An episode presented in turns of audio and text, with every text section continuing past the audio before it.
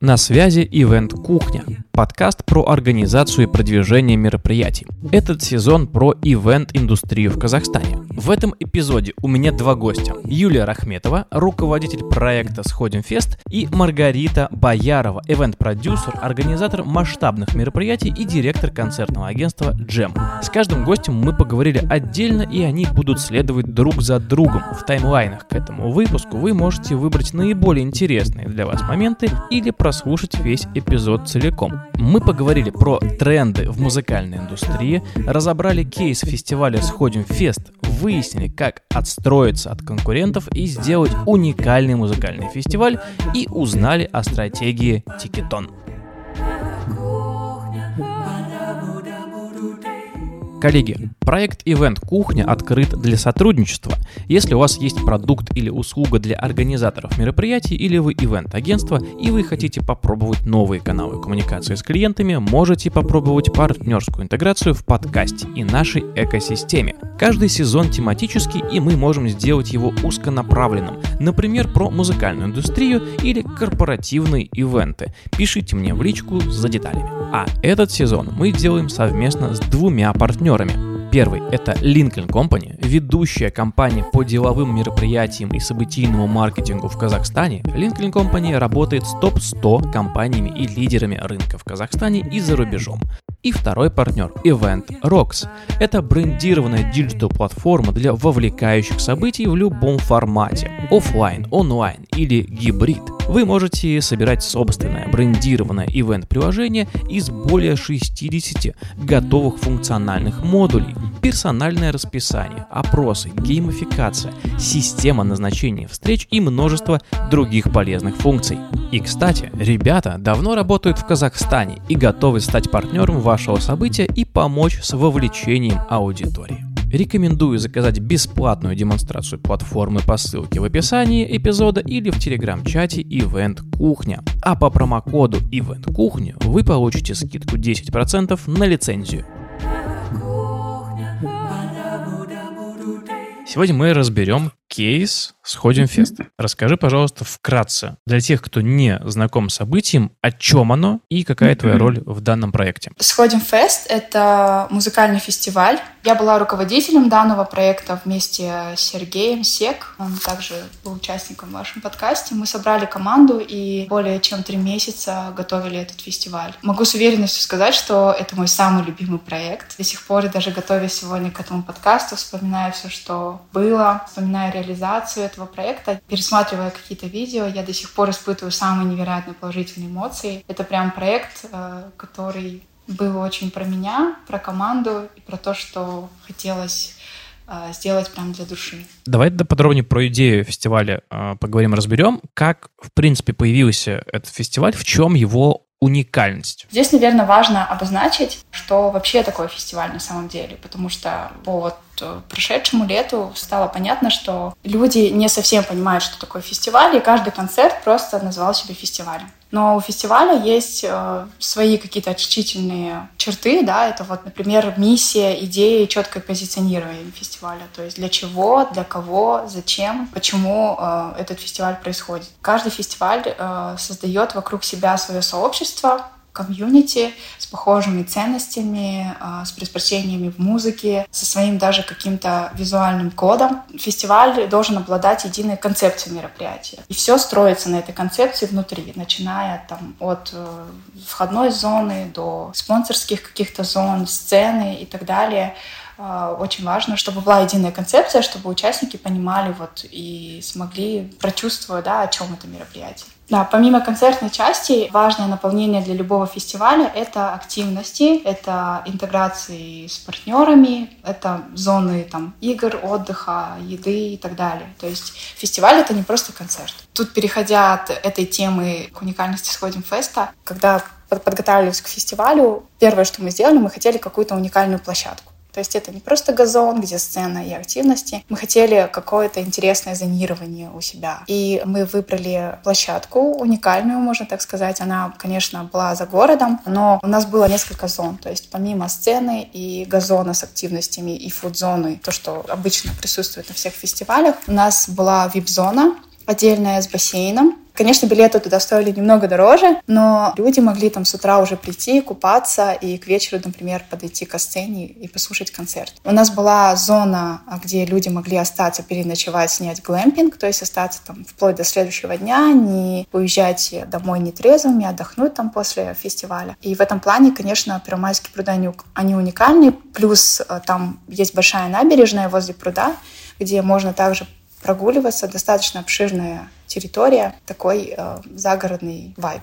Помимо этого мы достаточно большую застроили сцену для фестивалей, которые в сравнении там, с другими фестивалями, которые проходили раньше в Алмате, это не просто там была какая-то палаточка с бэклайном, да, с музыкальными инструментами. Это была огромная такая внушительных размеров сцена, около 40 метров, если я не ошибаюсь, в длину и там 15 метров в высоту, внушительных размеров. Что еще нас отличало, мне кажется, от многих фестивалей, это качественная режиссура. Мы тут не стали экономить, несмотря на ограниченный наш бюджет. Мы привлекли топового режиссера, который ставит многие концерты в Алматы и городские какие-то музыкальные мероприятия. Большое ему за это спасибо. Он очень грамотно расставил нам лайнап, очень грамотно ну, срежиссировал все, что происходит на сцене. И э, многие игнорируют на фестивалях работу режиссера, да, кто-то их даже не привлекает, и мне кажется, это не совсем правильно. Очень важно, что вот на сцене тоже происходит какое-то системное, да, структурированное, продуманное действие. И что еще сильно нас отличало, это, наверное, грамотное зонирование и продумывание очень многого количества деталей, каких-то мелочей, мы каждый раз, приезжая на площадку, пытались представить, что вот мы участники, как мы заходим, как мы идем, где должны припарковаться автобусы, а какие ворота мы должны открыть, чтобы это было.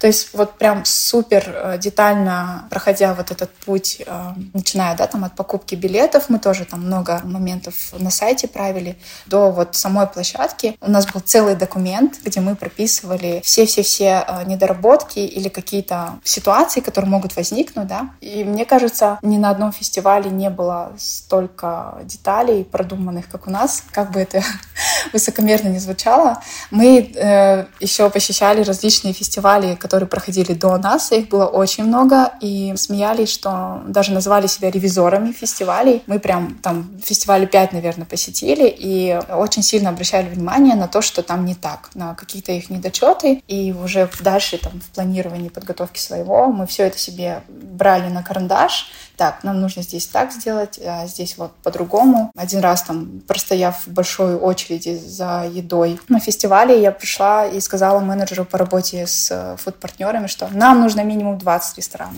Вот эта вот конкуренция, которая была, она, мне кажется, сыграла нам на руку. Мы могли много чего посмотреть, сравнить, предвосхитить какие-то вещи. Ты сказала про площадку Первомайские пруды. Вот что стоит знать организаторам, которые хотят сделать там свой ивент? Какие подводные камни она может преподнести? Первомайские пруды — это большая база отдыха с хорошо выстроенной инфраструктурой. И, наверное, я не буду там сильно вдаваться в детали, да, какие-то работы с менеджментом площадки. Мы в итоге смогли сработаться с ними. Но когда мы отпозиционировали себя от других фестивалей, да, мы говорили о том, что вот мы загородный фестиваль, это удаленность от города, от цивилизации, где вы можете спокойно отдохнуть от городской суеты и так далее. Кому-то этот формат зашел. Одним из минусов одновременно удаленности локации от города было то, что просто многие не доехали до нас. Нам принципиально не хотелось делать ничего в центре города, Таких мероприятий было очень много, и о Первомайских прудах вообще до нашего фестиваля немного кто знал. Мы для них сделали такой, мне кажется, крутой пиар. Из минусов, как я говорила, это все-таки та самая удаленность где-то не сыграла нам на руку. Час езды от города, не все хотели тратить столько времени на дорогу, несмотря там на то, что выступал их любимый артист. Но мы здесь тоже постарались решить эту проблему для наших любимых гостей. Организовали бюджетный трансфер там всего за полторы тысячи тенге. Это небольшая сумма, даже я бы сказала маленькая сумма для дороги. Если в доллары переводить, ну это 3-4 доллара где-то туда-обратно, ну, ты понимаешь, да, час езды, это, в принципе, достаточно бюджетно. И эта сумма, на самом деле, покрыла только половину реальных расходов на транспорт. Мы оставшуюся половину а, заплатили за автобус сами. То есть мы вложились в трансфер, чтобы люди могли подешевле приобрести и доехать. Из минусов также было то, что это пруды, и в вечернее время там было очень много комаров, несмотря на то, что руководство накануне протравило как могло, да, но это было бесполезно. Ты, наверное, был сам вечером, летом возле какого-то водоема, и это просто целое море комаров. Мы тут э, тоже, как могли, решили эту проблему. Не было жалоб насчет покусанных участников, слава богу. Мы закупили кучу репеллентов просто коробками, раздавали, ложили в глэмпинги, раздавали в зоне VIP. Мы даже отправляли волонтеров, которые всех желающих не быть покусанными, опрызгивали репеллентами в тот вечер. И это тоже такой момент, мне кажется, многие оценили, то, что мы так позаботились о них. Вот сейчас, как кажется, есть тренд на казахстанских исполнителей. Среди групп и отдельных звезд не было зарубежных исполнителей на вашем фесте, насколько я знаю. Это угу. было сделано намеренно, чтобы поддержать национальные мотивы события? И в каких еще моментах проявлялась любовь к национальной культуре? Может быть, в мерче, еде или оформлении? Если честно говорить, то в самом начале мы хотели, да, чтобы наш лайнап состоял больше, чем на 70% из отечественных исполнителей, но в качестве хедлайнера мы все-таки рассматривали зарубежного какого-то артиста, там, с России, с Украины. И это было еще, по-моему, в январе прошедшего года. Но потом случилось то, что случилось. И составив уже какой-то основной лайнап артистов без хедлайнера, поняли, что мы не сможем кого-то привести из-за рубежа, а, так как там рейсы были закрыты, плюс мы боялись каких-то политических моментов, мы хотели всего этого избежать и повернулись в сторону наших исполнителей. Почему бы и нет? У нас тоже есть крутые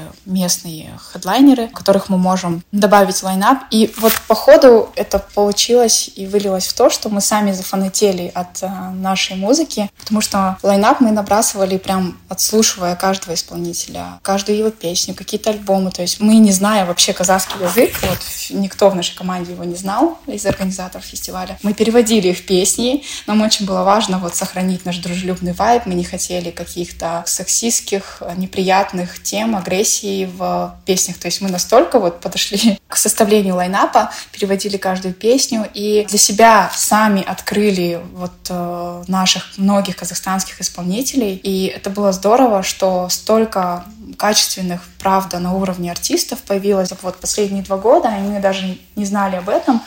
И вот в связи с ситуациями, которые происходили, то, что мы не могли привести зарубежного хедлайнера, и влюбившись в наших отечественных исполнителей, мы как-то пришли в итоге к тому, что мы хотим тиражировать любовь а, к нашей музыке, к нашим музыкантам, которые очень выросли, которые тоже достойны внимания, и что мы живем в Казахстане, да, и даже не зная казахского, как здорово поддержать наших исполнителей, как здорово слушать их музыку, даже если ты ни слова не понимаешь, но при том, что еще казахский — это очень мелодичный язык, и я никогда не слушала казахскую музыку до фестиваля, песни на казахском языке, я сейчас прям регулярно продолжаю слушать наших исполнителей на казахском языке, и каждый раз для меня, конечно, это открытие. Намеренно потом уже по ходу решили поддержать наш казахстанский продукт популяризовать э, современную какую-то музыку и, наверное, дать популярность, да, и дать узнаваемость каким-то молодым артистам.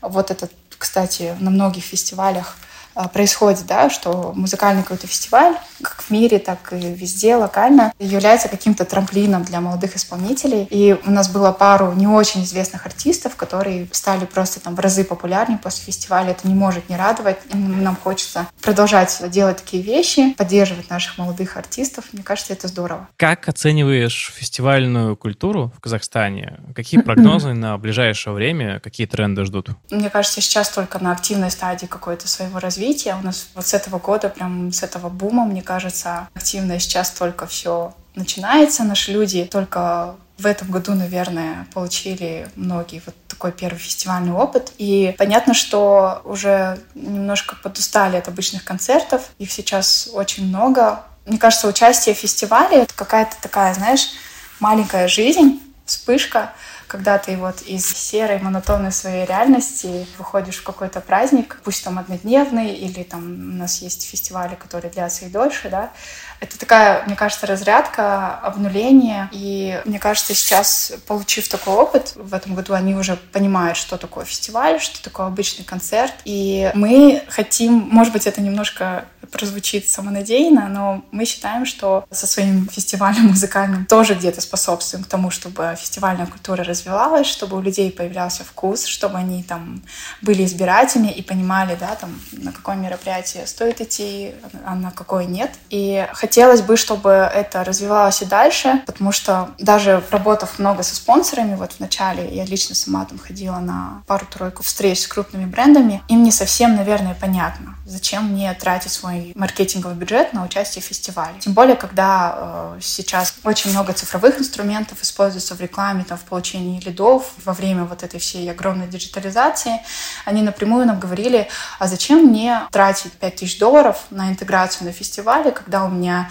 э, лид там из таргетированной рекламы стоит 1 доллар а у вас там 2000 человек, а вот я могу онлайн-лид получить там за такую-то сумму. И многие, наверное, понимают, что вот такой очный контакт на площадке с их прямыми клиентами, да, такой прямой, это создает больше эмоциональной связи с брендом. И мне кажется, наши бренды к этому идут, что важно не только там, получить просто лид да, в количестве, а получить какую-то вот качественную связь для того, чтобы вызвать приверженность, любовь какую-то к бренду. А это все делается через эмоции. Не просто там, да, через покупочку и кликание какое-то и занесение в базу данных, а это все делается через эмоциональный опыт. И такой лид, он, естественно, стоит дороже, и это нормально. И хотелось бы, наверное, вот с брендами в этом плане отработать. И мне кажется, потому что они, как и одни из основных спонсоров вообще фестивалей, от них тоже зависит развитие фестивальной культуры, потому что фестивали — это масштабная вещь, это большие затраты, и фестиваль редко когда может окупить себя только за счет продажи билетов. И мы для себя, наверное, видим в том числе какую-то свою миссию на следующий год сделать очень крутые спонсорские интеграции. Мы хотели и в этом году, мы хотим вот дать этот опыт брендам, чтобы они активнее заходили и получили этот опыт. Вот почему стоит мне потратить свой бюджет на участие в том или ином фестивале.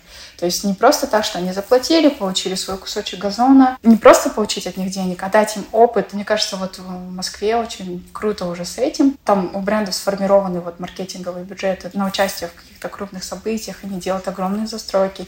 Даже пикник Афиша, например, мы ее брали, это мероприятие для себя как пример с вот этими их огромными застройками Тинькофф. Мы тоже что-то такое хотели воплотить на нашем фестивале, а потом поняли, что местные, локальные, даже международные Э, бренды здесь не имеют таких бюджетов, и нужно им показать и убедить их, почему так важно участвовать.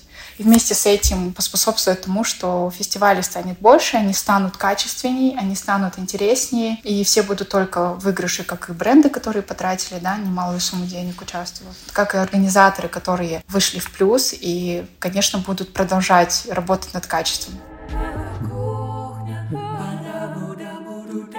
Расскажи про любимые ивент-проекты, не свои, фестивали, выставки, конференции, что это и почему именно они? Я достаточно давно слежу, года три, за большой конференцией, саммитом, который проходит в Сан-Диего в Калифорнии. Это Traffic and Conversion Summit. Это огромнейшее событие, которое идет уже 10 лет подряд. Оно проходит традиционно обычно в Сан-Диего, где собираются самые топовые маркетологи и вообще говорят, что вот корни маркетинга оттуда. Чем мероприятие мне интересно, это 10 тысяч человек участников, это 7 потоков. И конференция на 10 тысяч человек, и причем узкоспециализированная такой. Ее, ну, сложно, там очень много гибридных форматов в ней завязано, и очень интересно наблюдать, как они всем этим управляют, этими потоками, как они знакомят, потому что славится этот саммит продуктивным нетворкингом. А 10 тысяч человек перезнакомить, вот я каждый раз наблюдаю, как они это делают, с какими механиками. Скажи, а чего прет тебя больше всего когда ты сама создаешь события. Вот что мотивирует вставать каждый день и, несмотря ни на что, делать свое дело? Ну, я очень люблю ивент-менеджмент. Мне нравится, что это всегда вызовы. Это может быть вызов организационный, когда тебе нужно решить какую-то задачу как организатору, придумать решение на необычной площадке или в городе найти то, чего нет в этом городе. Второй момент — это мне нравится э, создавать эмоции. То есть это такой дизайнер эмоций, да, можно сказать про организатора мероприятий, когда ты видишь, как ты можешь построить мероприятие и при помощи динамики мероприятия, режиссуры, управлять эмоциями людей, сделать их немножечко добрее, счастливее после мероприятия, потому что ну, вот я верю в то, что те мероприятия, которые я делаю, и, надеюсь, которые делают другие организаторы, они сделаны для того, чтобы после наших ивентов люди выходили, и мы чуть-чуть им такую мысль заложили и чуть-чуть сделали их вселенную, их вот картину мира лучше. Дополню фразу. Ингредиенты для вкусного события — это... Классный артист, комфортные условия на площадке, безопасность, много людей. Вот так. А, и продуманный сценарный план. Режиссура наша все. Окей. Да, да.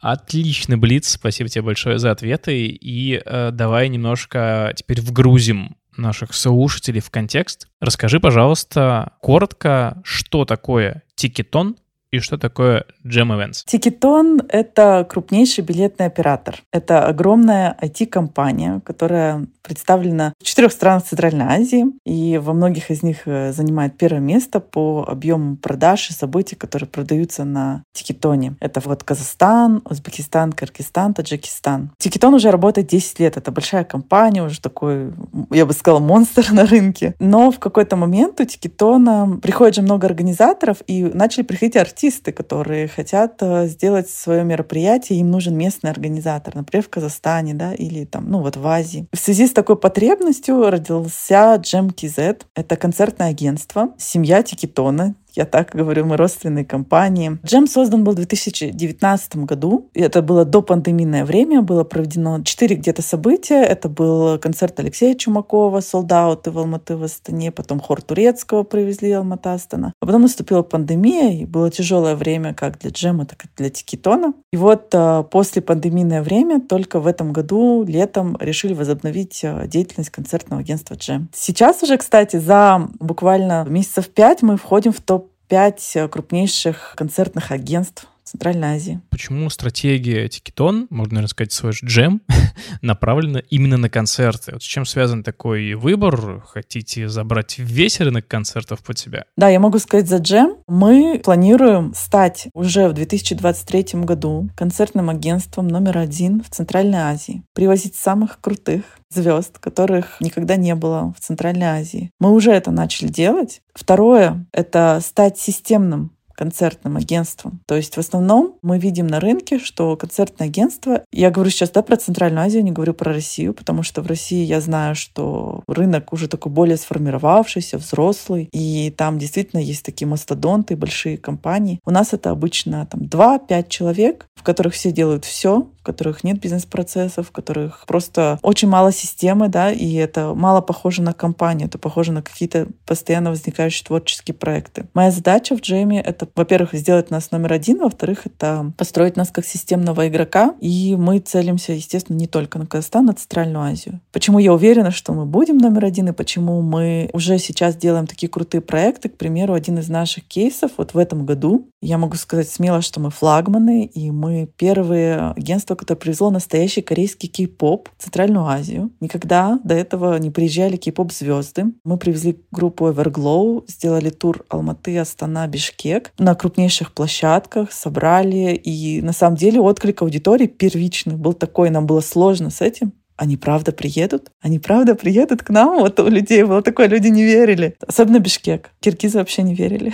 Что для тебя важное в концертах? Вот самое, почему ты их делаешь? Чем они драйвят тебя? Ну, наверное, драйвят в целом масштабные мероприятия, и концерт — это один из видов масштабных мероприятий. Очень круто, когда в концертах получается соединить все на пятерку. Организацию, шоу, да, на сцене подобрать э, вот артиста, да, который соберет. И вот этот э, самое крутое — это когда полный зал, солдат, артист выходит на сцену, и просто вот этот возглас, ожидания, крики людей, аплодисменты, когда артист вышел, вышел, они счастливы. Обычно они встают, приветствуют с места, овации нескончаемые. Вот в этот момент у меня просто сердце из груди вырывается. Я думаю, да, есть, мы это сделали, потому что вот это начало концерта всегда для меня переполняюсь эмоциями. Мы всегда стараемся вот вовремя начать, чтобы не заставлять людей ждать. Люди ценят это. И вот эти овации, наверное, самое такое потрясающее и захватывающее. Потому что я уверена, что в ивент-индустрии это мое глубокое убеждение и вера. Люди работают не за деньги. Здесь люди работают за идею, за то, что они любят это дело. Потому что если ты работаешь в ивентах только из-за денег, долго не проработаешь. Потому что это дело надо любить, кайфовать от этого, от этих бессонных ночей, от форс-мажоров, от всего сопутствующего. И только если ты это любишь, тогда получится делать классно свое дело. Поговорим немного про настоящее, про будущее еще. Что сейчас происходит с трендами в музыкальной индустрии в Казахстане и куда, в принципе, движется индустрия и какие тренды нас ждут на горизонте года, двух лет? То, что мы видим уже сейчас, это то, что растет спрос спрос на местных артистов, на казахстанских, что очень много людей ходит, что люди готовы покупать, готовы покупать уже билеты по достаточно конкурентной цене на такие события. Это очень радует. Мы в целом видим, что такой поднимается сейчас патриотический дух у нас в Казахстане, и люди прям голосуют деньгами, я бы сказала так, за местных артистов. Уже очень много кейсов успешных казахстанских именно артистов, концертов. Это первое. Второе, что я вижу, что в регионах, конечно, у нас очень слабо развита индустрия развлечений, практически нет. И сейчас очень много едут не только в наши крупные города, как это было обычно в Алмату, в Астану, а строят именно туровые сетки и едут э, по крупнейшим городам в Казахстане. Это очень круто, потому что тем самым мы приучаем наши регионы ходить на события, платить за эти события. Ну и не очень, наверное, такая хорошая тенденция, которую я тоже хочу отметить, это ужесточение правил или каких-то разрешительных процедур для того, чтобы провести то или иное масштабное событие, массовое, публичное. И это мы наблюдаем сейчас у нас в Казахстане, когда прежде чем организатор хочет провести событие, он должен получить разрешение да, от властей, собрать кипу документов. Это, конечно, усложняет путь организатора. Почему? Потому что, к примеру, я хочу привести большую европейскую звезду. Я должна сейчас нашей мэрии или Акимату предоставить договор с артистом, уже заключенный договор с площадкой, договор там с скорой помощью, с пожарными, и прийти и только тогда получить разрешение. Но если понимать цикл того, как организовывается мероприятие, то должно быть сначала разрешение, ну то есть просто некое условное согласование, и после него я могу могу уже заключать все договора, потому что ну, для меня очень большой риск, если я всех подпишу, потом приду, а мне не дадут разрешение. А такие кейсы есть. Это очень страшно, опасно, это, наверное, тормозит нас в некоторой степени. Понятно, что государство хочет себя обезопасить, но для нас это проблематично сейчас. В Узбекистане тоже, кстати, действует такая система разрешений. Да, ты сейчас начала говорить про процедуру. Вот интересный момент, который тоже, думаю, стоит подсветить. Если мы вот по шагам разберем, то из чего состоит вот эта вот процедура согласования с местными властями привоза каких-то крупных артистов или, в принципе, организации крупного масштабного музыкального фестиваля? То есть какие круги ада нужно пройти до? На самом деле и не круги ада, у нас достаточно все так оцифровано, не будет никаких очередей или там сложностей, если все делать корректно, но логика немножко потеряна во всем этом процессе. Вот если говорить А, Б, С, то у нас типа С, Б, а. Вот что-то типа такого. Объясню на примере. То есть первое, я задумала провести концерт как организатор. Сейчас я делаю так, что как только я подумала про этот концерт, у меня уже есть серьезное намерение. Я пишу письмо в нашу местную мэрию, да, это вот для россиян, наверное, понятно. Для нас это Акимат называется, о том, что прошу вас разрешить или там согласовать проведение такого-то такого-то мероприятия. Есть определенный шаблон этого письма, как мы его подаем, разрешительный документ, то есть там прописывается, где это будет, какое количество человек мы ожидаем, то есть основные такие позиции по мероприятию. После После этого мы отправляем его, либо можно его привести очно да, в Акимат, чего я не рекомендую делать, потому что есть кейсы, когда что-то может потеряться, человеческий фактор. У нас есть цифровой портал EUTNH, туда можно подать это письмо, обращение. Подается обращение. После этого Акимат берет э, для себя 15 дней на то, чтобы предоставить ответ. Потом они вызывают на совещание в Акимат, где собирают всех организаторов и смотрят документы, которые мы должны предоставить как организаторы для того, чтобы мероприятие прошло согласование. И вот тут вот я и наблюдаю эту самую нелогичность, потому что они просят вот заключенный договор с площадкой, заключенный договор с охранным агентством, заключенный договор с пожарными, со скорой помощью. Милицию предоставляет э, вот ДВД, да, полицию предоставляет город обычно на мероприятие. И вот здесь вот сложно, потому что если я предоставлю это все, а мне в моменте скажут, что нет,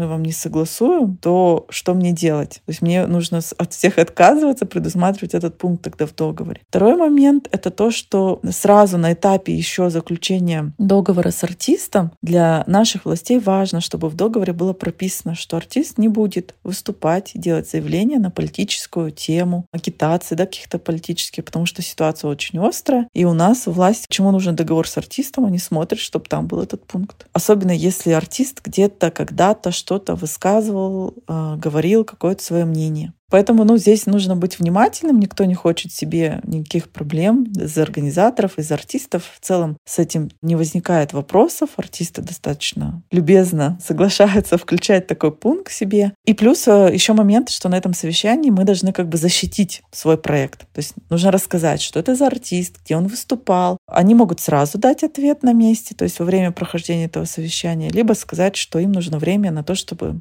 поразмышлять, подумать, изучить, если есть какие-то сомнения. И потом в э, официальной форме предоставляется ответ от Акимата, что да, ваша информация вот о проведении события принята к сведению. Если написано, что она принята к сведению, значит, все хорошо, мероприятие можно проводить. Если так не написано, там какая-то другая формулировка, тоже такая достаточно обтекаемая на самом деле, то это значит, что нет. Но они обычно напрямую тоже говорят. А если говорят, что можно провести, но их не устраивают некоторые моменты по безопасности или еще что-то, то есть есть какие-то вопросы, они просят это устранить, дают на это время, ты решаешь эти вопросы, которые они задают, приходишь с решением, они говорят, о, все окей, теперь все супер. Зафиксировали. Окей, такой полноценный чек-лист.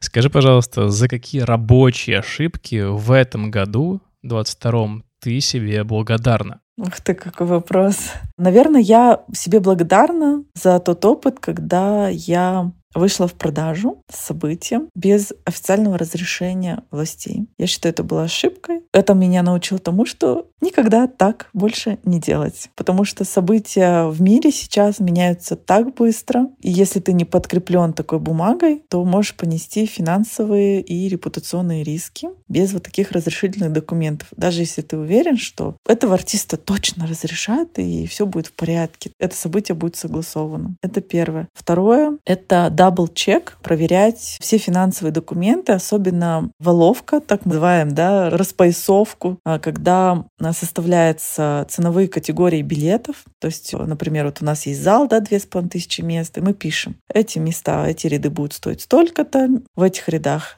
такая-то цена за место. И у нас был такой кейс в этом году, что была ошибка просто в Excel-формуле, которая была на 20 миллионов тенге. 20 тысяч долларов примерно. Это была не моя ошибка, но это была ошибка моей команды. Я как руководитель, конечно, тоже за это ответственна. Ее нельзя было выявить вот на этапе заведения события на сайт. Ее не было видно, ее можно было выявить только дабл-чеком. То есть один проверил, второй проверил, третий проверил. Тогда ее можно было бы увидеть. И, наверное, это такой самый ценный опыт в этом году, который я для себя вывела. Семь раз отмерь, один отрежь, как гласит народная мудрость. Я бы хотела поделиться своим опытом и взглядом на то, что при организации масштабного события очень важно учитывать ментальность страны. Многие это откидывают, думают, что вот страны СНГ, все примерно похожи. Но на самом деле различия достаточно существенные. И даже если взять Центральную Азию, Казахстан и Узбекистан, Казахстан и Кыргызстан, Казахстан и Таджикистан, различия также существенны. В Узбекистане местный артист может выйти и занять площадку на 3000 мест на 18 дней подряд. Каждый день концерт и он продается. И это прям у них э, такая механика продаж, и это нормально. К примеру, они очень сильно поддерживают национальных артистов. Они очень плохо слушают там, к примеру, рок, какой-то, да, тяжелый, но очень круто заходят тренды арабской, больше ближе к арабской, да, какой-то музыке. И вот эти нюансы очень важно понимать. Я считаю, что чем выше эм, специалист, его экспертность, его понимание дела, тем больше он видит, конечно, нюансов. Я призываю всех больше погружаться в тематику, когда составляете туровые сетки, именно да, для организаторов концертов, когда а, выбираете площадки, когда выбираете артиста, кого повести, в какой а, регион, в какую страну, вдаваться, изучать и понимать а, нюансы, ментальность той или иной страны. Это повлияет безумно на то, как это будет продаваться, на то, в какую площадку лучше завозить артистов, потому что я тоже вижу по тому, что происходит сейчас на рынке, что просто везут всех и не всегда понимают вообще, что у нас э, происходит в стране, что слушают. Поэтому я всегда открыта к коммуникации, к обмену опытом, к тому, чтобы быть таким неким сообществом организаторов, комьюнити, в котором э, все дружественно обмениваются опытом, открыто это делают, потому что мы тем самым друг друга усиливаем. И благодаря таким э, подкастам, как Event Кухня, это становится возможным слушать и перенимать опыт других спецов для того, чтобы не повторять ошибок или для того, чтобы усиливаться. Спасибо, что дослушали этот выпуск. Чтобы оставаться на связи с коллегами, вступайте в наш телеграм-чат Event Кухня. Ссылку на него оставлю в описании к этому эпизоду. И до встречи в следующих выпусках.